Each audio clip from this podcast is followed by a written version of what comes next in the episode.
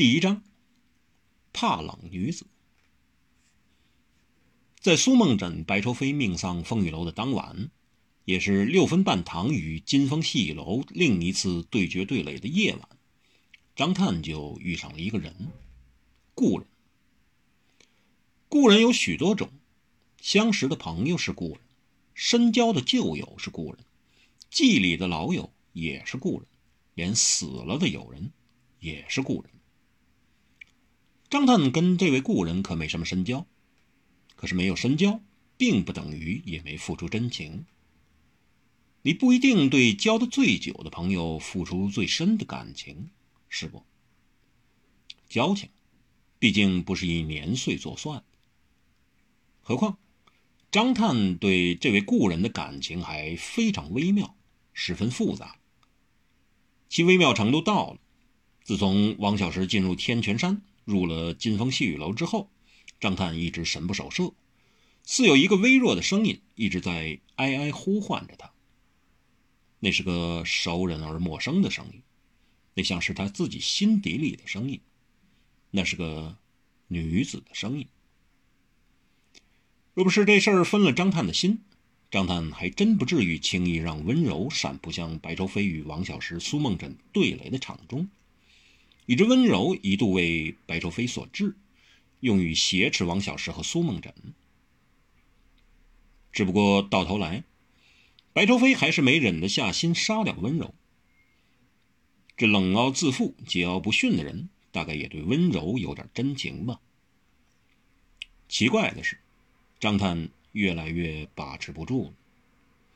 虽然大敌当前，端的是一番龙争虎斗。但他却是心神恍惚，心不在焉。心不在焉在哪儿？在马。他只想打马而去。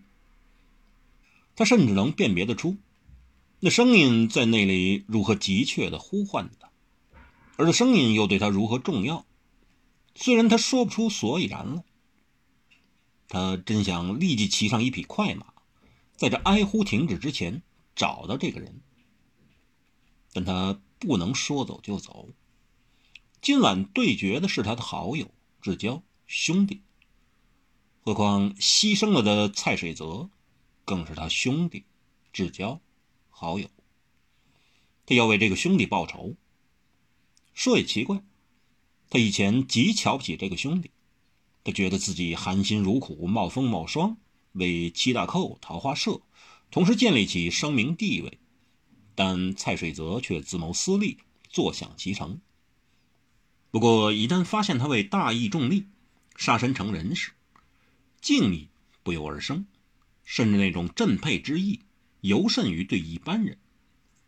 是张探也不禁扪心自问：一，他是不是一直对蔡水泽都有极深的期许、极大的信任，以致他愈发容忍不了蔡的背弃？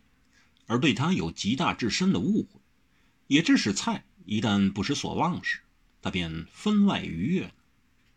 二，是否一直以反方表现的人，一旦与正方姿态出现时，更易令人感动珍惜？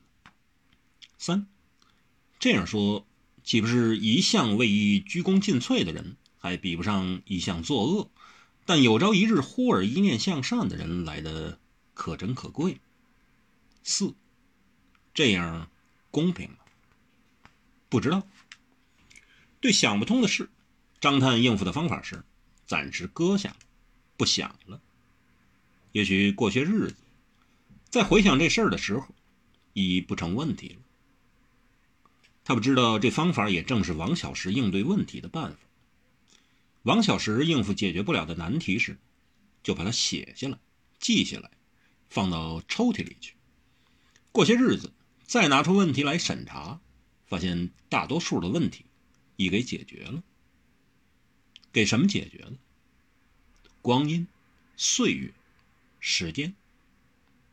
所以说，岁月虽然无情，但却有意。张探一直要等到金风细雨楼里的风风雨雨告一段落之后，白头飞丧生，苏梦枕死。张探却不重视这个。他讨厌白愁飞，他巴不得他死。他敬重苏梦枕，但他跟苏梦枕却没什么感情。你对一个很知名也颇敬重的人物，生死反而不像身边亲友来的震撼。是以人天天几乎都得系自己所知的人物腰饰，但都不如得知自己所熟的人一亡来的感伤。张探对苏梦枕就是这样子。等到局面一受王小石控后，他即行向唐七卫和温宝说了一声，马上打马而去。去，去什么地方？他也不知。他只知有个地方有个人在呼唤他，他就去那儿。孤树，技巧，星灿烂。在这风大雪小的寒夜里，河床隐隐铺雪，酒旗远处摇曳，还有暧昧温泥的梅香。到了这儿，心底里头那一种呼唤之声。可更断续而急切。谁在唤我？是谁在呼唤我？张探在发现那呼唤声惊似来自他内心的同时，正好发现桥墩那儿匍匐着一个人影。他没有细虑，立即过去，就像唯恐错过一场千里姻缘、万年约誓一样。于是，他就真的见到曾在他生命里十分特殊的人物，一个女子，一个曾在田山老林里因特别的因缘际会而至一度连为一体的女子——吴梦女。冷啊！这是吴梦女见着扶着她的人，原来是一张半黑半白的俊脸、满布胡子茬的张探后。冻得发白的樱唇，所吐出来的第一句话，仿佛他来了，就可以给他温暖了。他抢走了我的山字经。吴梦女头上和腕上的血原已凝固了，但只不过是动了一动，新的血又涌现流落。不过，他的血好鲜，好红，十分红的血。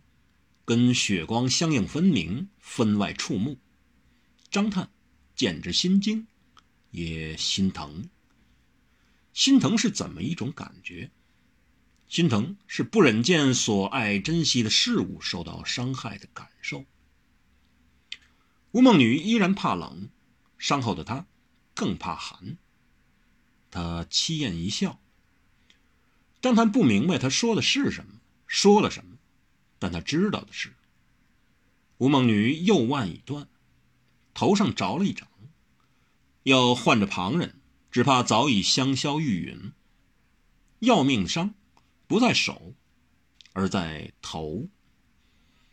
那一击的确非常要命，使得吴梦女的额顶发髻也凹陷了一块，但吴梦女却未死，至少没马上死。这是什么原因？难道是杀他的人手下留了情？看有不似。要是留情，就不至一掌拍击他的天灵盖了。难道这女子的头骨有特殊抵受重击的异能？张探不敢想那么多，也不及细虑。他先给他止血、疗伤。他毕竟是天机组织张三爸的义子，对于熬伤止血。关于行走江湖的人，自有一套。谁伤了他？为什么要伤他？张探不禁对那个伤害这么一个失意而怕冷女子的凶手，感到无名的愤恨切齿。就听吴梦女悠悠恶恶的又说：“神君，师傅，无情，小侯爷。神君，师傅，无情，小侯爷。”张探瞥见雪地上凝了一大滩的雪，不觉也感到一阵寒意。在他以自身功力灌注入吴梦女体内，先护住她心脉之后，寒风一吹，他也不禁觉得很有些瑟缩。难道他也怕冷了起来？